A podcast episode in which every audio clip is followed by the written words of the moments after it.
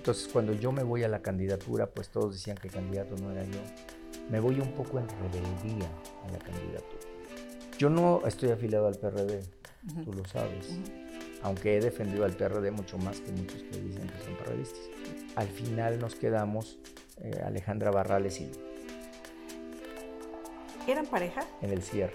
En ese, no, éramos, éramos amigos? y éramos, ¿Fueron la verdad, sí, pareja? Muy, fuimos muy cercanos, muy buenos amigos. Sí. Y, cuando viene la contienda... ¿Rompen pues, ahí? Pues digamos que ya no éramos tan buenos amigos porque era una lógica de, era una lógica de contienda. Pero es una corrupción tremenda en la línea 2, porque, porque lo que denunciaste fue un tema y se colapsó por otro. Sí. O sea, estaba todo mal. Nosotros este, empezamos a tener señalamientos de muchas cosas que desde nuestro punto de vista no eran correctas. Nunca lo señalé a él, mm. ni nunca le atribuí ninguna conducta a ah, él. ¿eh? A él directamente. Porque yo no encontré ningún tipo de evidencia que me dijera, esto lo ordenó el jefe de gobierno o esto lo hizo el jefe de gobierno. El sismo del 2017 tumbó esta posibilidad para que tú fueras candidato a la presidencia. Tumbó totalmente el esquema de la independencia.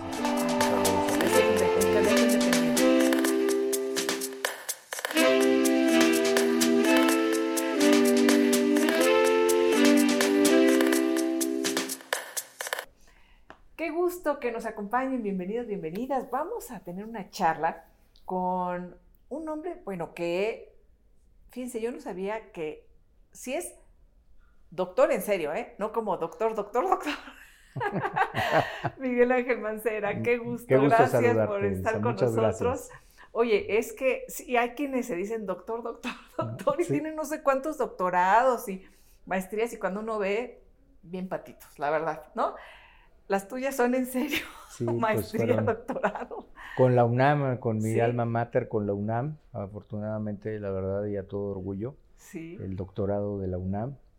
Eh, un doctorado también honoris causa de la Universidad de Chicago, pero obviamente el de mayor esfuerzo, el que nos costó muchísimo trabajo fue, el de la UNAM. El de la UNAM. y estuviste también en España, ¿no? Sí, una maestría en España, eh, con la Universidad de Salamanca, eh, con la Universidad de Barcelona, perdóname. Con Salamanca fueron diplomados, ¿Sí? pero con Barcelona maestría.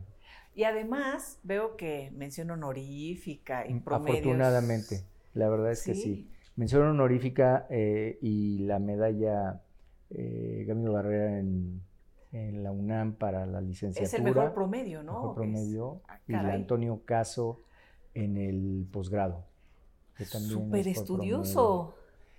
Me gustó mucho el derecho, la verdad. es que yo les digo, yo iba a estudiar medicina, ¿eh? a ver, también hubiera sido doctor. también ibas a ser doctor, pero médico. De médico. Y por un accidente decides estudiar Derecho. Correcto. ¿Qué sucedió? A ver, ¿qué, eh, qué año corría? ¿Tendrías que unos 20 años? tendría 18. ¿18? Sí. Claro, antes de entrar a la universidad. Estaba en prepa.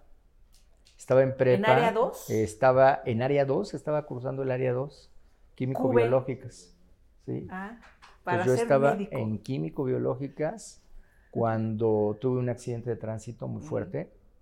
Iba yo de copiloto en un Volkswagen. En un y nos embistió un Mustang que había tomado un jovencito de 15 años. No. Sin permiso de los papás, sin saber los papás.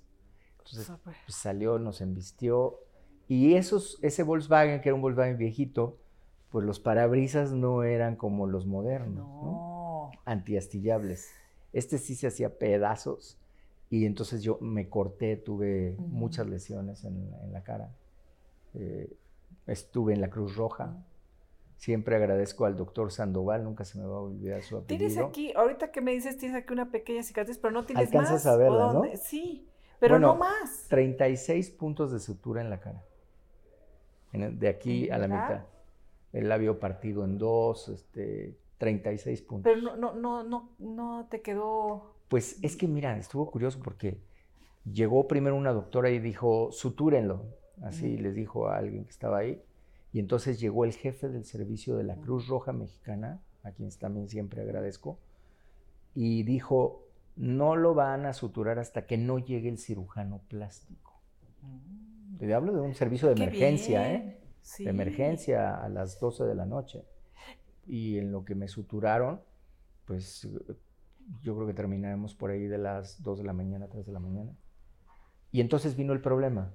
A ver, ¿qué, pasó ahí? Porque entonces... Eh, sí, mira, 36 puntos de sutura, el ojo vendado porque lo tenía muy inflamado, no sabían si lo había perdido o no, eh, analgésico, gilocaína, pues por 36 puntos de sutura deben haber sido 100 inyecciones. Oye, y además el rostro es muy escandaloso, además, o sea, es inflamadísimo, este, descompuesto. La sangre, la... Sí, muchísima sangre. Mucha sangre porque la cortada que tenía en la barba, yo me podía tocar el hueso, sentía el hueso. Ay, ay, ay. Entonces, pues sí, era mucho, mucha sangre la que había perdido, etcétera. Y eh, al final, ya de salida, me dicen, es que antes de que salgas, tienes que pasar a esta oficina que es de, temas legales con el Ministerio Público. Ah, ok, pues está bien. Entonces paso y me dice, este, fulano de tal, a ver, su nombre y el otro y aquello, ¿tiene alguna identificación? Yo traía una identificación que era de la prepa, sí, con esa. Hay que firmar para irse, hay que firmar para salir. Pues yo, la verdad es que ni leer, porque el ojo lo traía inservible, el del lado izquierdo, y estaba totalmente mareado del golpazo que me había dado eh, en el vidrio. Y, pues hay que leer, pues no leí nada. Y nada me dijo, firme, firme para salir, ya firme para que se vaya. Y lo que yo estaba firmando era el perdón. Era el perdón por las lesiones. El perdón a... Al que nos había chocado. Al jovencito. Al, Que eso mm. lo, eso lo trabajó el abogado de ese mm. jovencito. Sí. Que este, buscó que yo tuviera el perdón y lo arregló con el Ministerio Público. Pues yo no sabía nada ni de qué me estaban hablando. Y ahí fue cuando decidí cambiar. Dije, no, pues es que ya no me, me vuelven a hacer. Tengo que saber de qué estamos hablando. ¿De qué, de qué se trata? Y decidiste derecho. Y decidí derecho. Oye, ¿y eh, le sucedió algo a quien iba manejando, al Fíjate que no, porque todo el golpe, de la, el golpe llevó una inercia hacia la izquierda. Entonces, el que venía manejando se salió del coche, se lastimó el hombro, este, rodó. Quien venía atrás se golpeó también en el cuerpo, eh, eh, en la parte trasera del vehículo, pero yo me proyecté hacia la mitad del parabrisas. Y ahí fue el golpe. Ah, muy fuerte. ¿Mamá? Eh, ¿Raquel? Raquel, correcto. ¿Sí? Sí. ¿Y tu padre? Miguel, Miguel Ángel. Sí, correcto. ¿Viven los dos? No, los dos ya ah, fallecieron. ¿De verdad? Sí. Muy joven. Fíjate que, pues la verdad de las cosas es que mi, eh, mi papá, yo creo que tuvo una vida, este, pues bien complicada porque se desvelaba muchísimo. ¿Por? Porque mi padre trabajaba en eh, hacía en, banquetes. Entonces, pues como en un eh, salón de banquetes, pues siempre estaba hasta las madrugadas, ¿no? Mm. Y hasta después se encargó de los biscuits, ¿no? De Álvaro Obregón. De Álvaro Obregón, que eran de su tío. Eso te, iba a preguntar, ¿quién era realmente ahí como, eh, quién empezó con el negocio de los biscuits en la familia? Tu tío, el, hermano de el tío de mi papá. Ah. Que era hermano de su mamá. Sí. Uf. El tío Isidro. Entonces el tío Isidro compró un restaurante, cafetería que era de chinos. Sí. Que se llamaba Perla de Oriente. Una astorga, ya sabes, así yo Ah, a mí la astorga es de lo que más me... Fíjate que la ah, astorga no estaba en la, digamos, en la carta de panes cuando mi papá se llega a hacerse cargo. Ah. Pero como mi papá había estado en el salón de banquetes y en el salón de banquetes tenían este pan Astorga. Ah, se lo llevó para allá. ¡Qué rico! Sí. ¡Qué bien! Es que sabes que la receta implica mucha mantequilla. Mm. Te digo porque me sé la receta. ¿Te sabes la receta de los panes? De la Astorga en especial. ¿Y algún otro? Ay, el de eh, piña, ¿no? El taco de piña. Ay, no, no, no, bueno. Sí, Ese, ese, lleva manteca. no son dietéticos, no, digamos. No, no, ¿eh? no, nada. Pero, Porque uno lleva mucha mantequilla. Un taco de piña así con tu lechero. Sí. Qué delicia. Es de los que más me gustan. Oye, qué rico. Eh, pero ¿Y tú mm, alguna vez entraste ahí al, negocio? Sí, o sea, sí tengo participación en el, negocio, en, franquicias. Y obviamente nosotros, eh, yo una vez me acuerdo muy bien que le dije a mi papá, oye papá, eh, se está organizando un viaje a Puerto Vallarta, ayúdame, ¿no? Para el avión, para... Sí, sí. Y me dijo, no, no, no. ¿Quieres dinero? Ponte a vender pan. Y le dije, pues, pues como cuando me mandas los panes, ¿no? Pues, para, Yo me encargo de venderlos. No, no, hazlos. Si quieres, hazlos. Yo te voy a dar la receta. Y entonces me dio la receta de las astorgas. Ah, qué bueno. Y, me, y me acuerdo que vendía yo, junto con un amigo, con Miguel, vendíamos bolsitas con cuatro astorgas. En ese tiempo las vendíamos como en 20 pesos, 25 pesos. Sí, sí. Pero te digo una cosa, eh, las vendimos en toda la calle de Monte Albán. Eh, ¿En la calle? ¿Salías ahí? O sea, yo tocaba las, puertas. ¿Tú las habías hecho? O sea, sí, si tú hiciste las hecho nosotros en la casa y después salías a venderlo con las bolsitas. Sí, porque tenía los moldes que eran para 60 astorgas, entonces hacíamos tiros de 60 salíamos con las bolsitas, las engrapábamos y las vendíamos. ¿Y en dónde tenían los restaurantes? del tío de tu padre tu padre. El original, el original, eso es el que está en Mérida y Álvaro Obregón. Ese, el que sigue. El primero. Sí, porque después. No el que está en la esquina arriba, Ajá. sino los que están abajo. Exacto. O sea, primero tiene el, que está, digamos, no en la mera esquina, sino el que sigue. Luego se desocupa el local que está, eh, digamos, a la derecha y luego se desocupa el otro local. Entonces, cuando se fueron, de hecho, eh, esos locales eh, se llamaba el Café Isidro, se llamaba Mari Carmen, porque eh, mi abuela, es decir, la mamá de mi papá, era Mari Carmen. Entonces, así se llamaba el. ¿Y cuándo se llaman los Biscuits de Álvaro Obregón? Cuando se instalan ahí. Biscuits en ese Álvaro Obregón surge ya hacia los ochentas, porque eh, mi hermana, eh, que es odontóloga, debo decirte, empieza a meterse este y empieza a oír de las franquicias. Y entonces dicen, pues es que si tienes una marca y si proteges el secreto industrial y esto y el otro. Y entonces le platica a mi papá, porque a mi papá le quiere comprar el negocio un grupo restaurantero fuerte. Entonces él dice no, luego quieren ser socio de él, dice no, me van a comer. Y entonces mi hermana y, otro hermano Jaime le dicen, bueno, pues vamos a hacer una marca y vamos a hacer una franquicia. Las franquicias. ¿Y es franquicia? No, empieza con la marca. Ah. Que le ponen Biscuits, Biscuits Obregón. Por eso no, se puede llamar Biscuits porque ese nombre es genérico. Ah.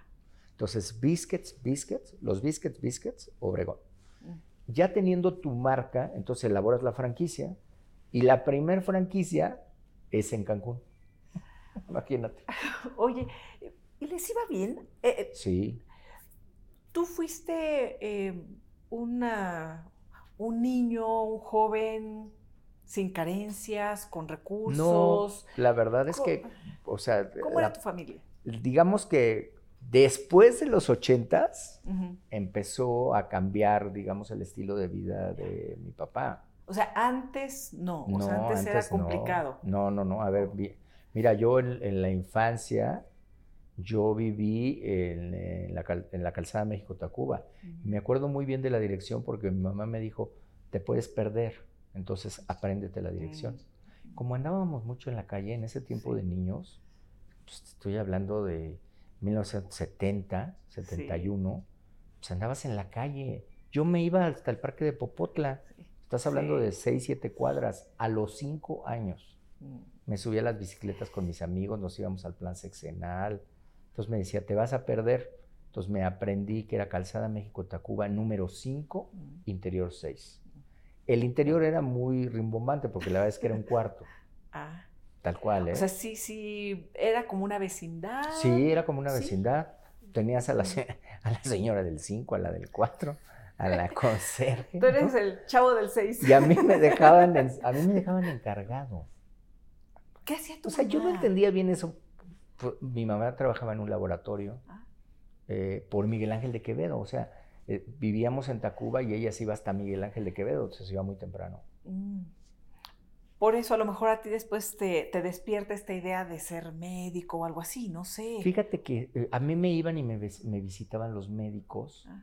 y me gustaban mucho los maletines.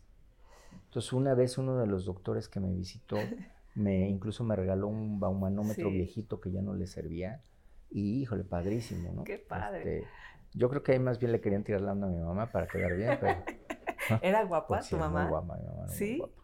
Entonces, pero ay, jaja, se hacían los simpáticos y uno me regalaba el termómetro y el otro, ¿no? Y empecé a tener como mi botiquín. Sí.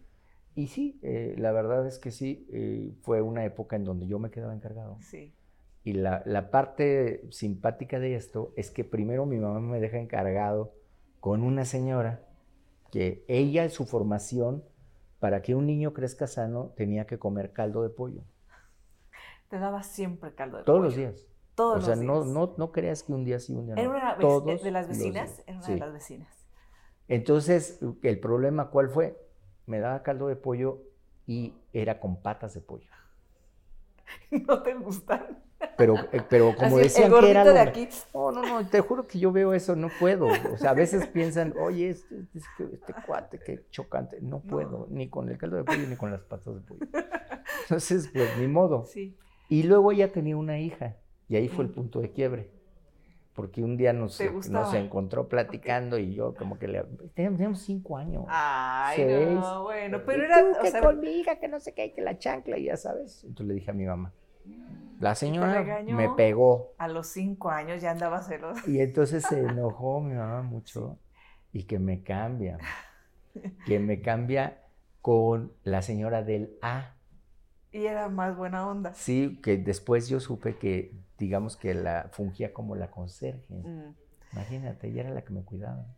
¿Tú eras hijo único de ese matrimonio? De, sí, eh, sí, yo fui hijo único en esa relación con mi papá y mi papá, antes de que estuviera yo, tuvo a quienes son mis medios hermanos. ¿Y qué es la hermana que me platicabas? Sí. Es odontóloga. Que son cuatro. Son más grandes. Son cuatro, son más grandes. Sí. Eh, todos ellos son más grandes y obviamente este, nos llevamos muy bien y yo los quiero mucho.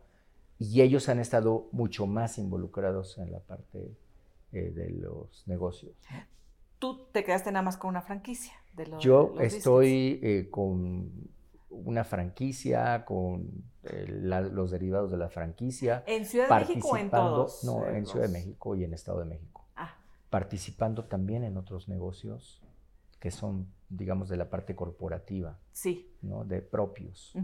Este, también ahí estoy participando y ya, en las demás franquicias yo no me meto. Pero digamos que fue un proceso de, de, años que vivías primero pues así, en una, en una situación no holgada, Nada holgada. Nada holgada. Nada holgada. Yo me acuerdo, este, pues yo quería como comprar cosas y, me decían, no, es que no le pidas tanto a Santa Claus porque pues, sí, yo no entendía bien a bien qué rollo.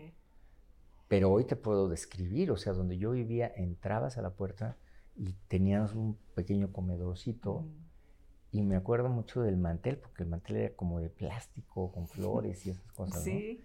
Y luego este, tenía como un par de sillones y luego había una cama ahí mismo. Lo que sí era una ventaja y la verdad eso, eso estaba padre, es que teníamos baño.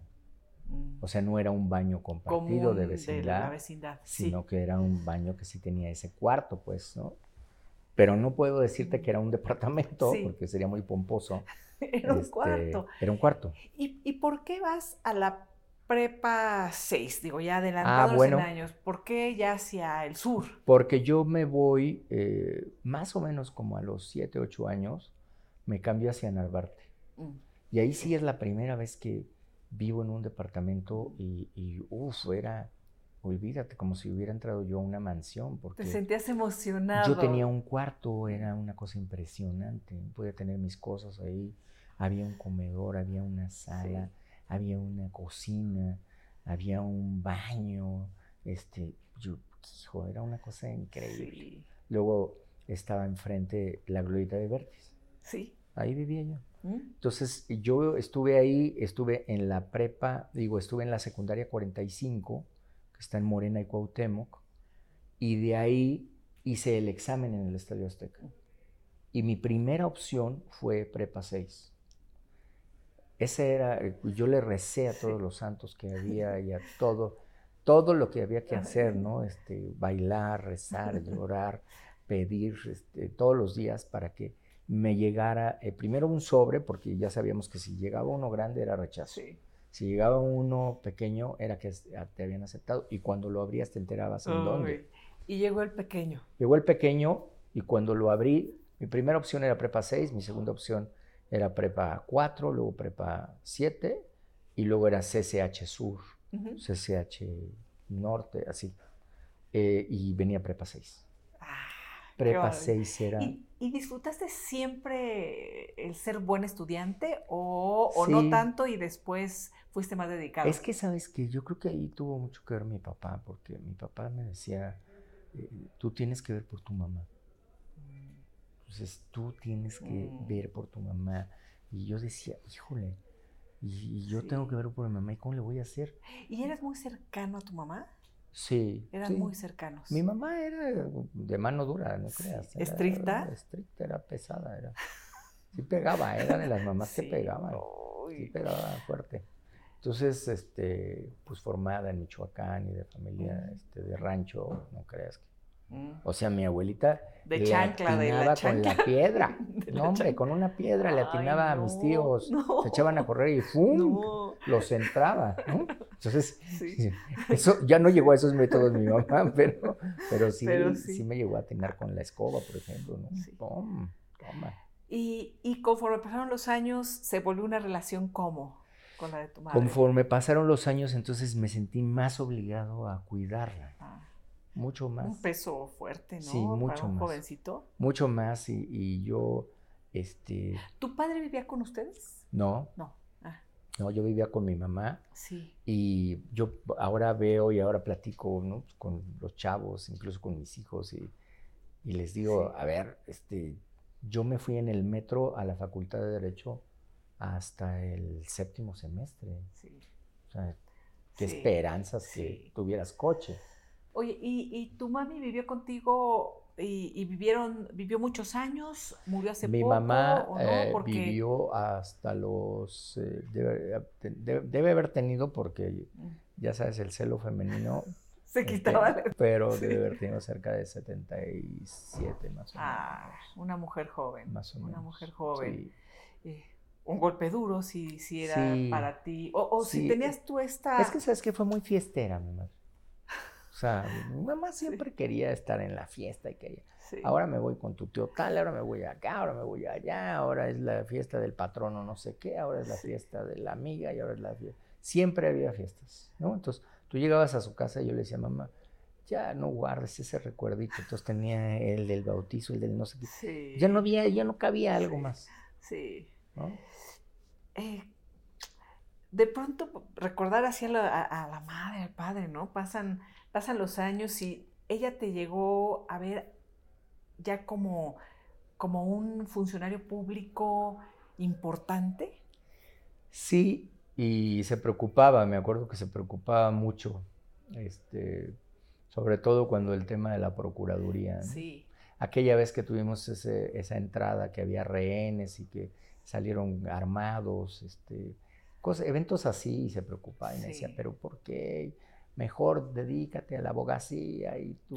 Y es que te fuiste ligando al tema de la, bueno, primero en la asamblea, como, como asesor en asamblea, pero después la Procuraduría y la Secretaría de Seguridad Pública también, ¿no? O sea, sí estuviste siempre muy ligado a los temas de seguridad pública. Y operativos, porque yo tuve primeros de enero en donde tuvimos que ir a hacer, por ejemplo, recuperaciones de predios a Iztapalapa, mm, mm. a zonas bien complicadas con casco, con... No, no llevaba escudo porque la verdad yo creo que ni lo hubiera podido cargar porque es toda una capacitación, pero sí llevaba casco porque como te tiran piedras y, respirar con el casco y ver con el casco, eso yo lo viví en una madrugada un primero de enero. O sea, sabes lo que es estar también de este lado, ¿no? Es... Fui a la recuperación cuando fuimos a recuperar un predio a, El Ajusco, que era un conflicto con Jalatlaco.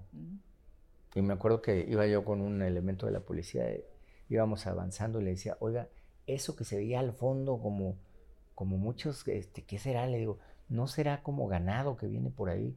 Sí, y se veían más grandes, era una turba que venía de frente a nosotros.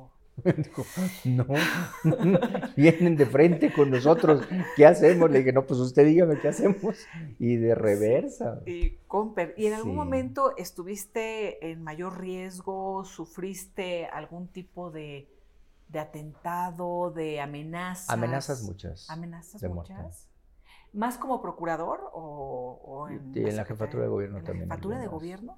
Sí. Sí. Eh, como procurador, hasta día y hora, ¿no?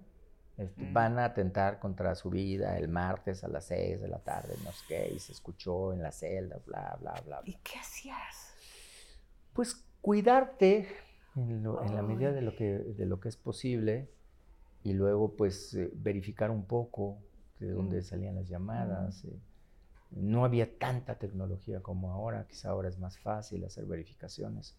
Pero sí, amenazas, amenazas complicadas. Mm. En algún momento dijiste, ya no, le hago caso a mi mamá y mejor me voy a litigar, a hacer otra cosa. Es que te abraza, este, el servicio público te abraza. Y no obstante que, como les digo, a ver, a mí me tocó implementar esto de la alerta sísmica. No mm. existía. O sea, sí existía la alerta sísmica, pero no la sonora en los altavoces de la ciudad. Es. Y cuando yo un día lo platico con el encargado del C5, porque estaba yo en la oficina y de repente empiezo a escuchar un anuncio, tal, tal, tal, estamos, vamos a hacer las pruebas. Y le digo, oye, así como estás haciendo este anuncio, ¿no podrías conectar, por ejemplo, un tema de alertamiento? Pues sí, sí se podría. Y no podríamos conectar la alerta sísmica Digo, porque yo escucho a muchas personas que no estaban viendo la tele o que no estaban en el radio y que nunca se enteraron que estaba la alerta sísmica. ¿En qué año fue? Más o menos. La alerta sísmica debemos haberla implementado yo creo que en el 14 o en el 15. Sí. Pero lo que te quiero decir es que mi mamá fue multimensionada. No, no, no. ¿Por qué? Porque decían, a ver, ¿por qué no te la pones tú en las orejas, la alerta? Úsala de despertador, hacías de tener la conciencia. No, no, no, no, no. Estás loco. ¿En ah, serio? todos nos asustas. Este, ¿Quién te dio esa idea? No, no. O sea, todos se resistían a eso. Mira, a mí me, entrevistaron ahora este 19, porque lo han hecho en otros momentos de Perú. De pronto me hablan de distintos lugares de ¿qué pasó en México? Y uno de los temas que le sorprende es la alerta sísmica. Dice, ¿cómo? Pero entonces tienen la posibilidad. ¿Y como cuánto tiempo tienes para salir, para ponerte en algún como un minuto, ¿no? Sí. Entonces les sorprende muchísimo porque realmente pues ha salvado vidas. Es que eso, eso me parecía a mí, que mm. podías tomar previsiones, porque cuando yo pregunto lo de la alerta sísmica me explican que se tarda un minuto dependiendo del epicentro, pero digamos si viene de Oaxaca tienes ese minuto, 60 segundos, se va acortando el tiempo entre más cerca esté de la Ciudad de México, pero te daba una oportunidad muy buena. Oye, a mí, bueno, esto, el, tiempo te dio la razón, pero yo, por ejemplo, me acuerdo que lo que no me gustó y critiqué fue eso de el silbido de Mancera. ah, sí, el pito de Mancera. Eso. Así le pusieron. Así, le, así, bueno, yo iba a decir el silbido. Bueno, te voy a decir una cosa. A ver, ¿ese qué? Organizaciones de la sociedad civil llegaron y nos dijeron, a ver, esto se está implementando en Barcelona, se está implementando en tal y en tal y en tal lado.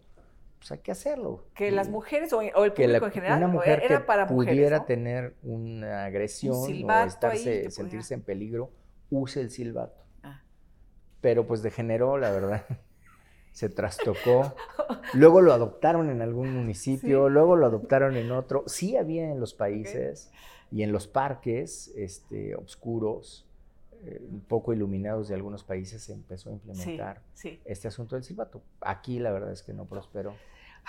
Oye, eh, Mira lo de las velocidades, ahora nos dan la razón también. Es cierto. Eso fue también otro mentadero de pobre de, Raquel. Pobre de mí. Pobre de, tu santa madre. Oye, pero eh, fuiste un procurador muy reconocido. Sí. Y eh, ¿Quién te, te, impulsa para ser candidato a la jefatura? ¿Marcelo Ebrard? Sí. Marcelo, eras el, procurador de Marcelo y creo que hacen ahí una buena dupla. ¿Y qué pasó? ¿Por qué se pelearon o, qué sucedió ahí? Mira, eh, yo siempre eh, los reconocimientos nunca los oculto ni los cambio. Entonces, primero mi reconocimiento a Marcelo Ebrard, pues ese siempre será, será permanente, porque yo llego a, trabajar con él a Seguridad Pública. Sí. Yo llego a trabajar con él a la Secretaría de Desarrollo y después eh, llego a trabajar con él a la Procuraduría, en su gobierno me refiero. Este, eh, ahí vienen de Tuvimos muchos temas muy complejos, este, muy difíciles. ¿Ya en la Procuraduría? En la Procuraduría, ah. muy difíciles, a veces de muchísima presión también para él. Y siempre fue una persona que me apoyó. Siempre, mm, siempre, mm. siempre. Entonces, cuando yo me voy a la candidatura, pues todos decían que el candidato no era yo. Me voy un poco en rebeldía a la candidatura. ¿Por qué? Porque no era yo el candidato. No era yo. ¿Quién era? El pues, eran otras personas. Imagínate, te voy a platicar la mesa. A ver. Cuando yo me voy en rebeldía. Yo no estoy afiliado al PRD, tú lo sabes. Aunque he defendido al PRD mucho más que muchos que dicen que son perredistas. Eh, y yo llego a una mesa en donde los precandidatos y precandidatas son eh, Joel Ortega, sí. está Alejandra, Barrales, está Martí, está Fernández Noroña, sí. está Mario Delgado, la plana mayor, Navarrete, digo la plana mayor está de la izquierda, Porfirio Muñoz Ledo, ¿no? o sea, volteabas para un lado y volteabas para otro y yo decía, Santa María, ¿y yo? ¿Y yo qué? ¿No? ¿Y yo qué hago? No, pues que primero vamos a hacer la encuesta y que vamos a hacer debates y que ustedes Dije, no, pues me van a hacer pedazos. Sí. Este, no vayan a hacerme un examen del partido, porque la verdad es que ahorita no me sé ni los estatutos ni nada. Y así fue el arranque. Entonces, tú renuncias, porque si yo no tengo aquí posibilidades. Yo renuncio a la Procuraduría, me voy a esta contienda. Cuando llego a esa contienda me encuentro con que pues, hay una plana mayor, como dices, sí. de perredismo, sí. Eh, pues que va a ser muy difícil competir con ellos. Pero sigo. Y las encuestas me van favoreciendo. Eh, y al final nos quedamos, porque fueron declinando, otros fueron perdiendo por, eh, por las mismas encuestas. Eh, al final nos quedamos Alejandra Barrales y yo. ¿Eran pareja? En el cierre. En ese, éramos, éramos amigos? y éramos, ¿Fueron? la verdad, sí, ¿Pareja? Muy, fuimos muy cercanos, muy buenos amigos. Sí. Y, cuando viene la contienda. Pues ¿Rompen ahí? pues digamos que ya no éramos tan buenos amigos porque era una lógica de era una lógica de contienda. Pero está duro, ¿no? Entonces ella tenía que hablar cosas de mí y yo tenía que decir cosas, pues de modo, ¿no? Yo me acuerdo, sí. Y había quienes la apoyaban a ella, pues me tiraban a mí durísimo y así. Sí. Y ni modo, bueno, en el cierre gano yo la encuesta y quedo yo. Mm. Eh, con el apoyo de Marcelo Ebrard, este, siempre, por eso te digo, eso, eso no lo niego. Y me decías, ¿Qué, fue lo que pasó? Pues lo que pasó es que luego viene el tema de la línea 12, ya en el ejercicio. Ya como, como jefe de gobierno. Sí, al principio en el ejercicio de gobierno yo platico con él y yo mm. tenemos varias conversaciones. Eh, él hace un viaje, luego regresa, tenemos pláticas y luego viene este tema de la línea 12 mm. Y pues desgraciadamente tengo que pararla. Tú lo, lo, haces público sí. y te criticaron muchísimo, ¿no? Sí. Por decir, ah, está traicionando a Marcelo y esto no es, Marcelo se defiende, estaba fuera, se va fuera del país, pero eh, presenta documentos. Mm, visto en la actualidad, ¿te salvó esa denuncia ahora?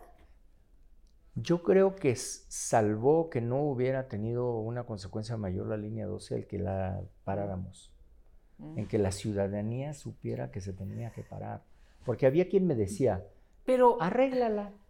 Este, digo, pues tampoco tienes que hacer tan público todo este tema. Una corrupción tremenda en la línea 12. porque, porque lo que denunciaste fue un tema y se colapsó por otro. Sí. O sea, estaba todo mal. Nosotros este, empezamos a tener señalamientos de muchas cosas que desde nuestro punto de vista no eran correctas. Nunca lo señalé a él, mm. ni nunca le atribuí ninguna conducta a ah, él. ¿eh? A él directamente. Porque yo no encontré ningún tipo de evidencia que me dijera, esto lo ordenó el jefe de gobierno o esto lo hizo el jefe de gobierno. Si él llegara a la presidencia, ¿temerías alguna reacción de su parte? Mira, yo siempre he estado aquí, seguiría aquí en el país. Si llega a la presidencia, qué bueno. Yo siempre he dicho que es un eh, político completo. No de ahora, ¿eh? siempre lo he dicho. Como hoy te digo de Andrés Manuel López Obrador, el presidente, también, siempre que me preguntaban, yo decía, es un político de tiempo completo. Pero es un buen gobernante. Es un peso completo. ¿Y es un buen gobernante o es un buen político? Él hace su gobierno como él considera que debe ser. Lo mismo hizo en la jefatura de gobierno. Mm. Más allá de las evaluaciones, él lo que siempre decía es lo que importa es abajo. Mm.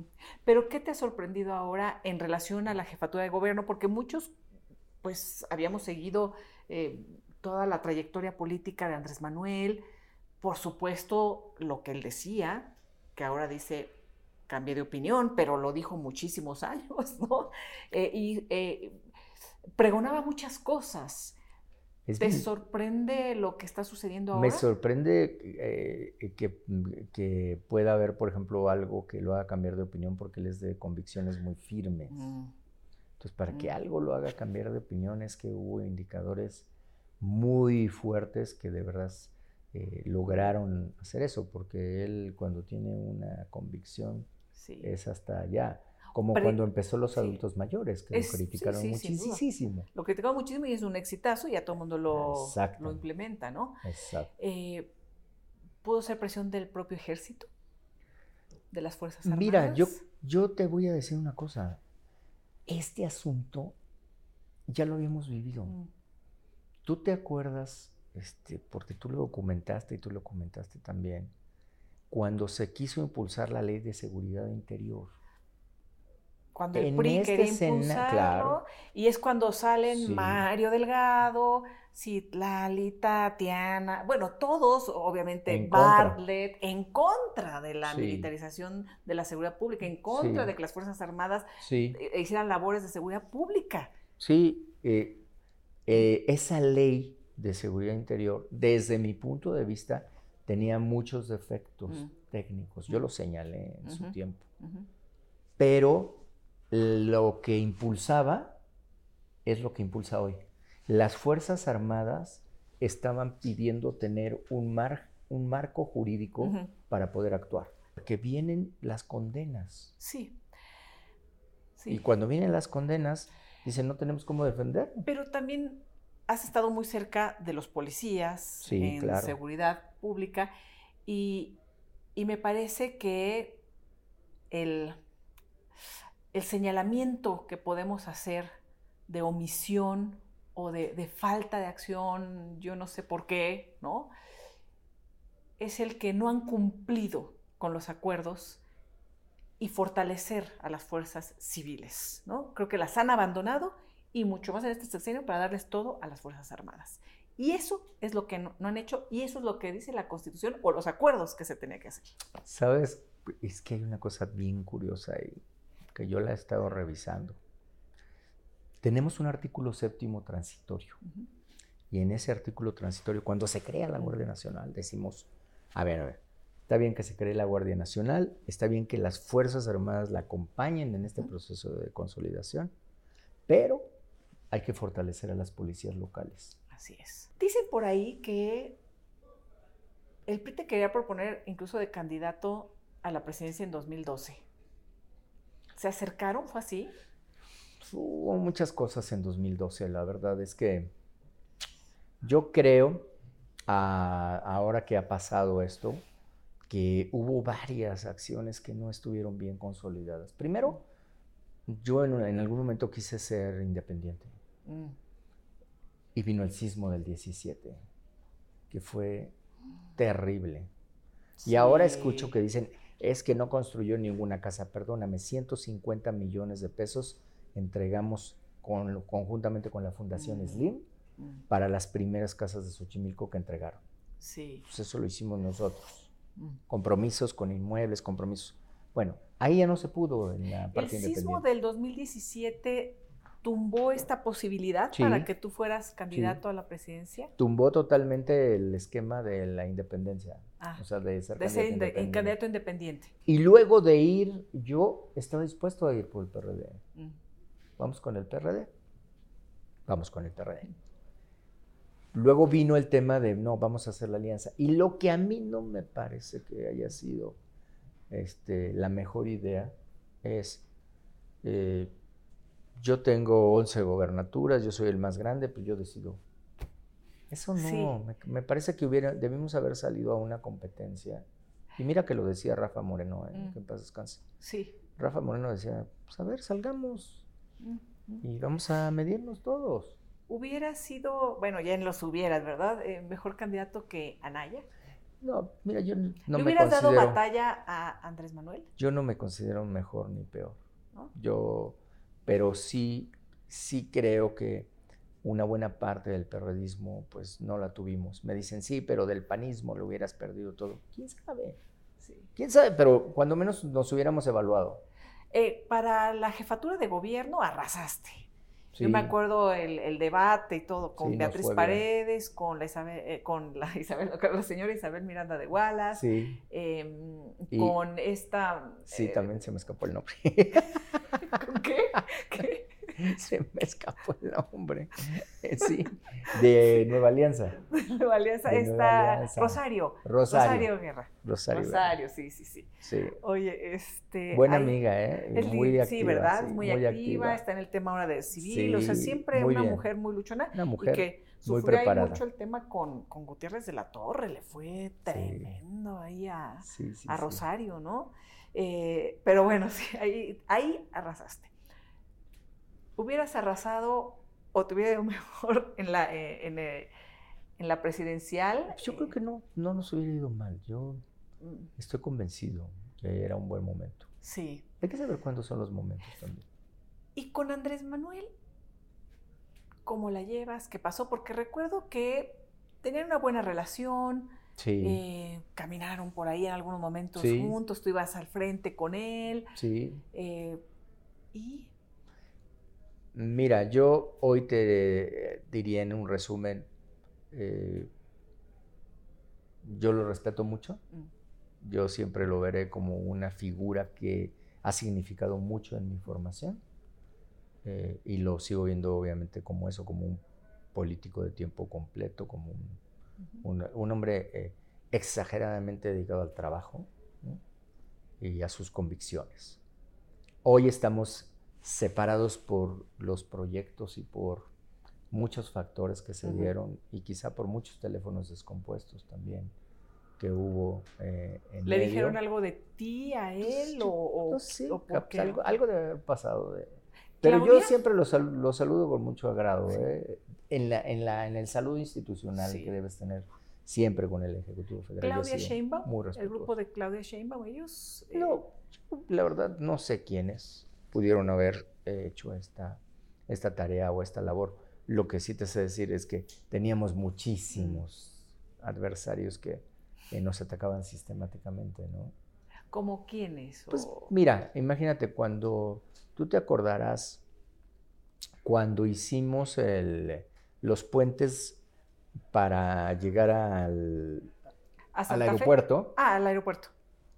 Hicimos un par de puentes en la zona de Iztacalco y el puente que cruza eh, Miscuac para bajar hacia insurgentes. Entonces ahí tuvimos bloqueos, bloqueos, bloqueos, bloqueos. Y luego casualmente esas mismas personas que nos bloqueaban, nos bloquearon cuando íbamos a empezar los trabajos del deprimido de Miscuac.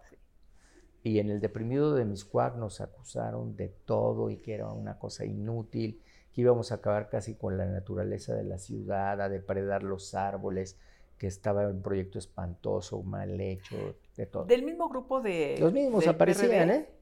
no, eran ahí no, este, eran activistas que luego se mostraron en, otras, en, diferentes alcaldías, ya que ganaron en diferentes grupos políticos. Entonces, eran ataques sistemáticos, sistemáticos, sistemáticos, sistemáticos. Bien hechos, ¿eh? O sea, la verdad es que hay que reconocerles que en ese punto de ataques eran buenísimos. Buenísimos.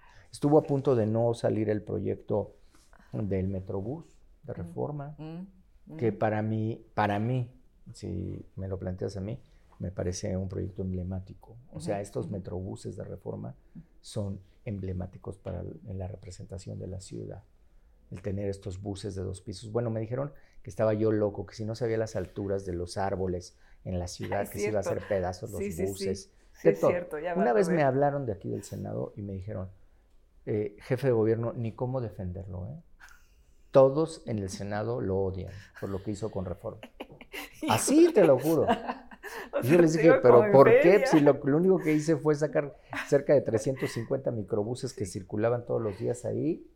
Oye, y sobre los señalamientos que han, eh, que han hecho del tema inmobiliario y a tus cercanísimos. Bueno, ahorita ya hay pues órdenes de aprehensión, ¿no? Sí. Contra tus cercanísimos. No, hay personas que están en la cárcel. En la cárcel.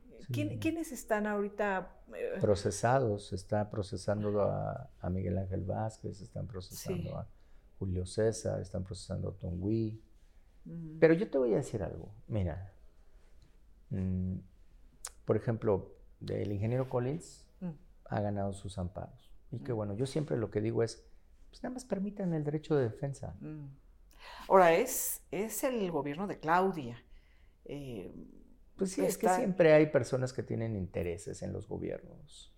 ¿Nunca la este, llevaste bien con ella o...? Yo tengo un trato institucional. O sea, yo siempre le tuve un trato institucional como alcaldesa, mm. en su tiempo como jefa delegacional, como alcaldesa, como eh, su representación como candidata, etc. Eh, en cada una de las oportunidades.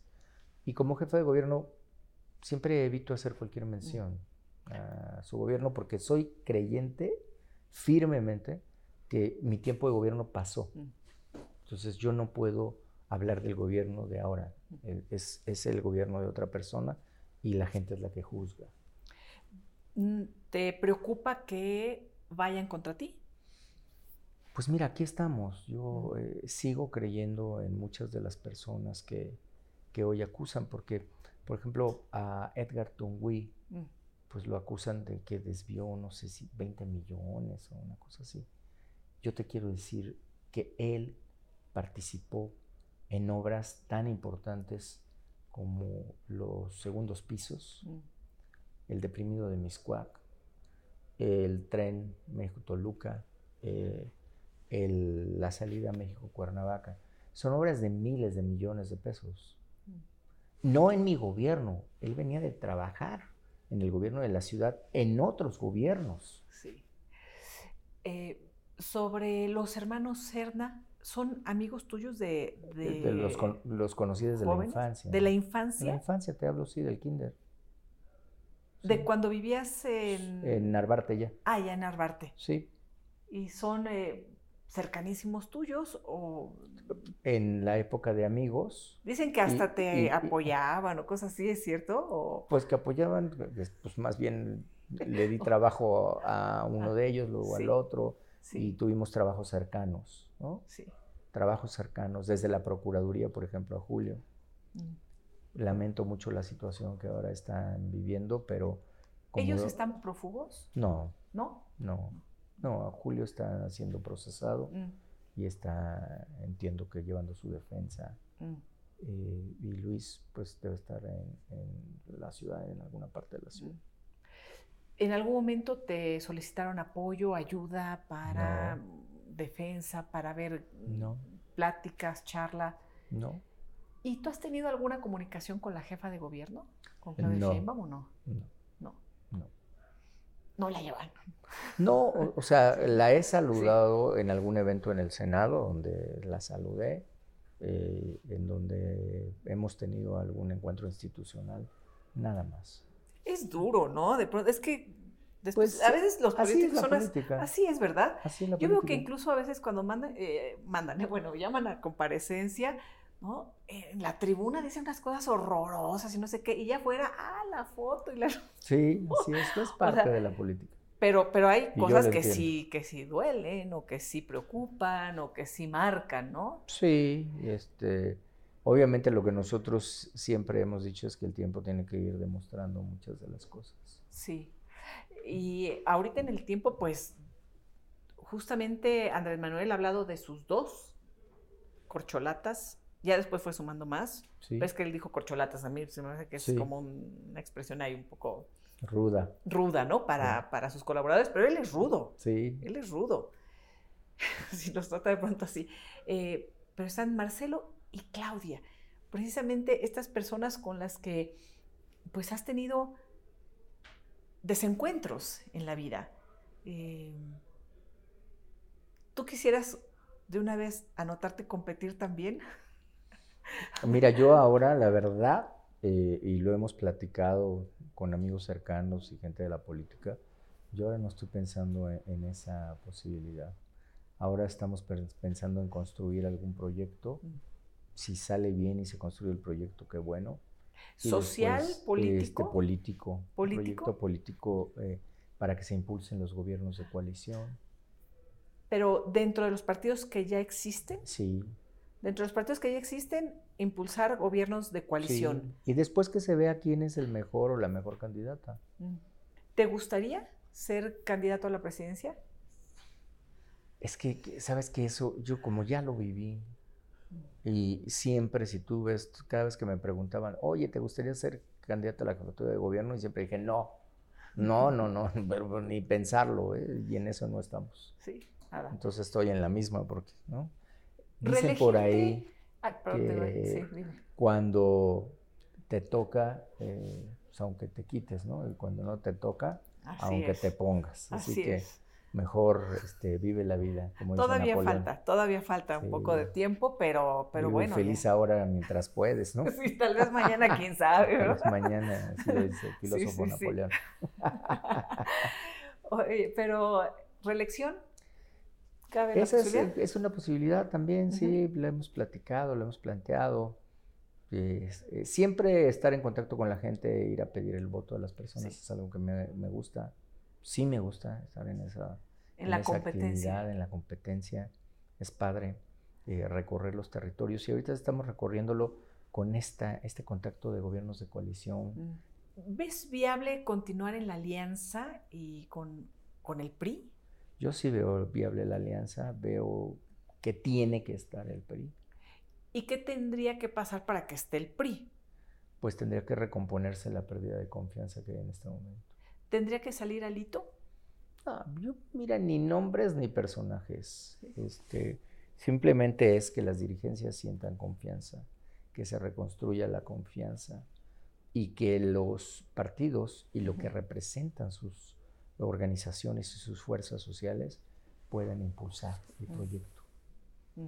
Por ejemplo, si nosotros hubiéramos traído al PRI en la Ciudad de México en 2018, no sé, el resultado hubiera sido cerradísimo, mm. si no es que hubiera sido diferente. ¿Qué queda del PRD? ¿Qué queda del PRD? Mira, queda mucho en territorio. Yo te puedo hablar ahora mismo de Hidalgo, de Zacatecas, de, de Tamaulipas, eh, sorprendentemente. De en Durango, estás hablando en Durango, no había ni registro, está ahorita al 3.2%. Eh, es decir, sí Se pueden recomponer. Y se puede replantear. replantear, crecer. Ver? ¿Tú eres un hombre de izquierda desde siempre? El PRD. Yo soy eh, oh. más bien de la idea del bienestar y del progresismo. ¿Eres un hombre progresista? Sí. Eso eh, sí. Abierto. Sí, porque a mí me gusta escuchar a la pluralidad, porque sí puedo escuchar también a la parte, aunque fuera de derecha, con ideas que en un principio tuvieran una esencia de derecha, siempre y cuando haya un beneficio abajo.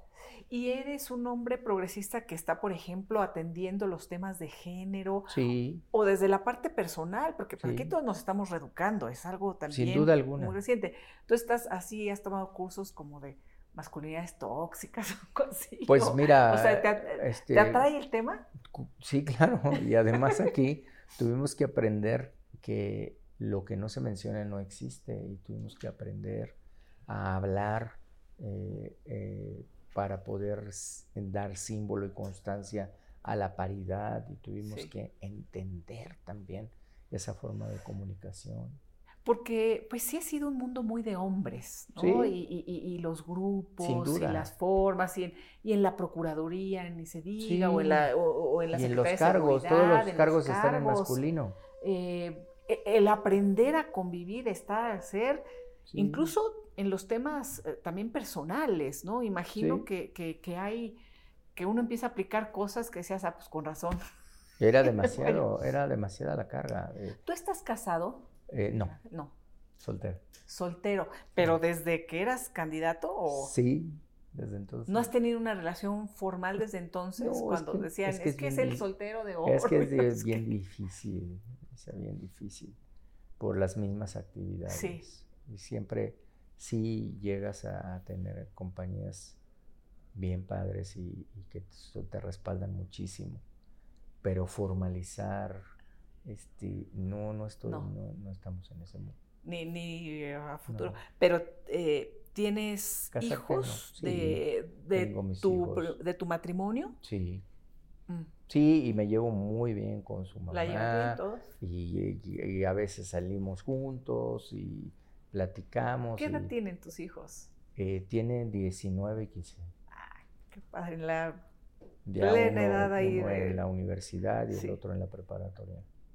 Y los puede, o sea, los ves seguido, todo. Sí, sí, padrísimo, nos llevamos súper padre. Muy deportistas, qué bueno, me da gusto eso. Entonces, en la función pública seguirás sí. formando gobierno de coalición, ¿no? E impulsando este proyecto. Imagino que también viendo hacia dónde va este tema del presidencialismo que está Es que ese es el tema del gobierno de coalición, poder cambiar el presidencialismo por un ejercicio de semipresidencialismo, pero con esquema parlamentario y con un jefe de gabinete que pueda ser interlocutor entre el parlamento y la presidencia y con cargas de trabajo específicas para cada grupo político que participe y podrías estar, eh, ser senador nuevamente con el tema de la reelección, podrías ser candidato a la presidencia. Podríamos. O alguna, sí, o sea, sí, abierto. O podríamos ser motivas, motivadores, o podríamos saber. Asesores. a, ver, a ver qué se nos da. Bueno, ¿qué? Poder pláticas. Lo que me encantaría es poder conducir un programa como lo haces tú. Sí. Pues, pues vamos haciendo ya también programas de debate. Esos talentos no se ven así en racimo. Miguel Ángel Mancera, muchísimas gracias por esta charla, por conocer un poquito más. Gracias a ti, muchas gracias. Gracias por acompañarnos.